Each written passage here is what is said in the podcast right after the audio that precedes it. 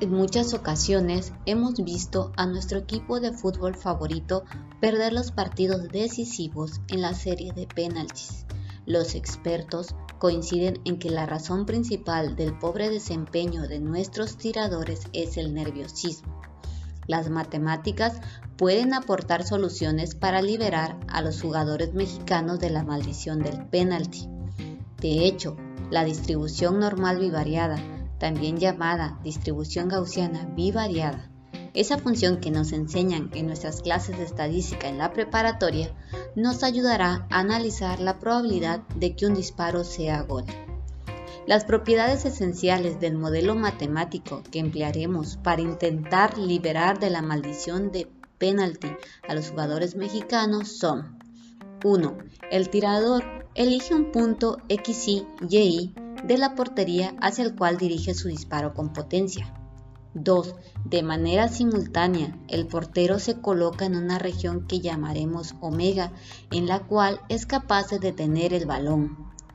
3. La región omega, donde el portero puede detener el balón, está constituida por la unión de una región elipsoidal, donde el portero puede detener el balón con las manos, y un segmento anular, en la cual el portero puede detener el balón con los pies. Si suponemos que la altura del portero es de 1.78 metros y que el centro de la elipse está en el pecho del portero, los ejes de la elipse tendrán una longitud aproximada de 1.58 metros y 1.28 metros, mientras que la distancia del centro de la elipse a los pies del portero sería de 1.44 metros. Supondremos también que la apertura máxima de las piernas es de pi octavos, es decir, de 22.5 grados. 4. Debido a la potencia y a las habilidades naturales del tirador, el punto XY a donde finalmente llegue el balón se representa por medio de una variable aleatoria. 5. La probabilidad de que el resultado del tiro sea gol es igual a la probabilidad de que el balón entre a la portería menos la probabilidad de que el balón caiga en la región omega en que se colocó el portero.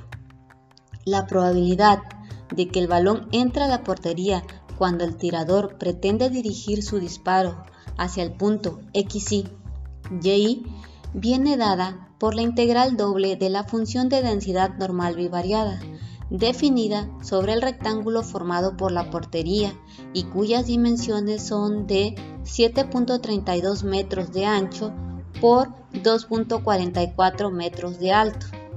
La probabilidad de que el portero pueda detener el balón depende si el tiro se levanta o si resulta raso. La probabilidad de que el portero detenga un tiro que se levanta viene dada por la integral doble de la función de densidad bivariada sobre el rectángulo de 7.32 de ancho por 0.11 hasta 2.391 de alto, considerando que el radio del balón es de 11 centímetros.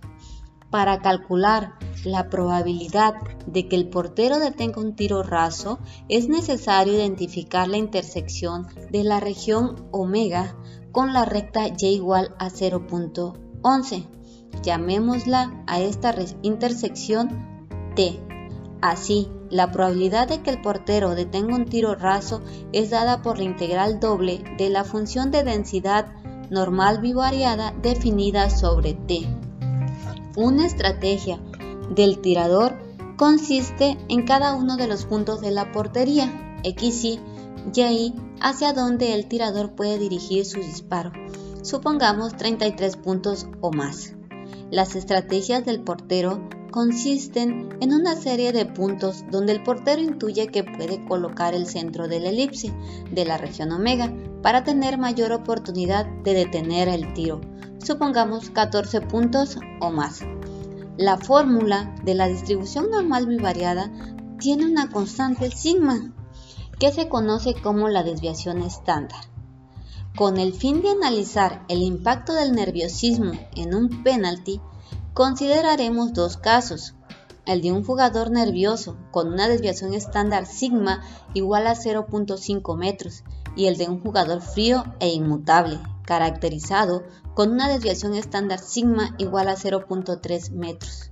Para percibir de qué forma la desviación estándar caracteriza la actitud de un tirador, es oportuno recordar que un tirador coloca el 39% de sus tiros en un disco de radio sigma, con centro en su objetivo, el 86% de sus tiros en un disco de radio 2 sigma y solo el 1% de sus disparos se aleja más de 3 desviaciones estándar de su objetivo.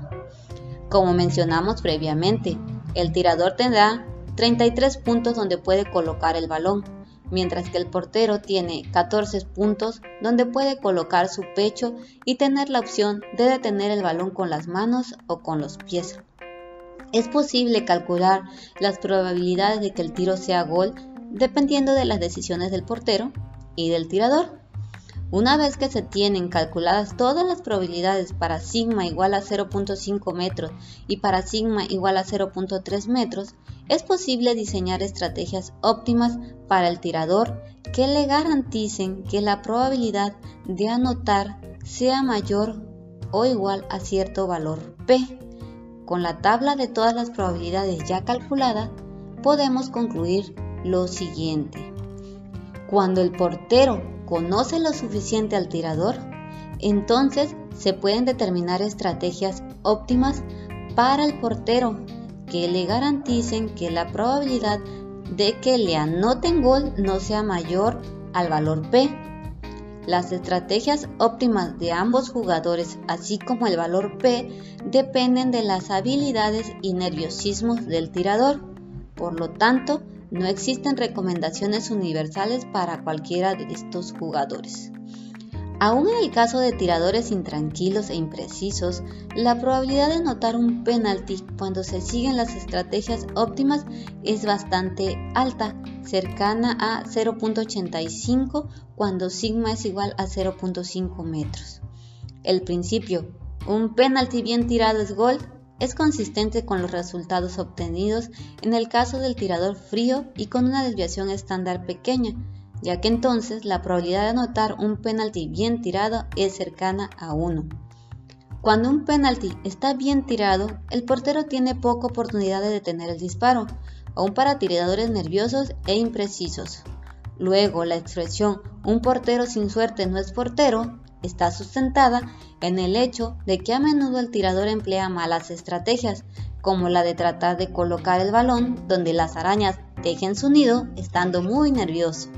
Sin embargo, no se encuentran sustento para el principio el tiro de penalti debe ser raso, bien colocado y con potencia, ya que en general el modelo estudiado recomienda los tiros a altura media sobre los rasos.